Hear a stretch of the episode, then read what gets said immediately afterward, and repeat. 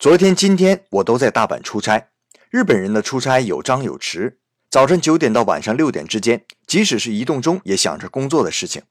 我本来以为坐新干线嘛，刷刷朋友圈、看看书，一会儿就到了。可我的上司却拿出了给客户的资料又看了一遍。这一瞬间呢，我真的是肃然起敬。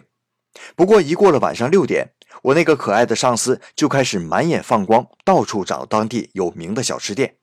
在这里跟大家推荐大阪天神桥筋商店街，筋是舒筋活血筋骨的筋。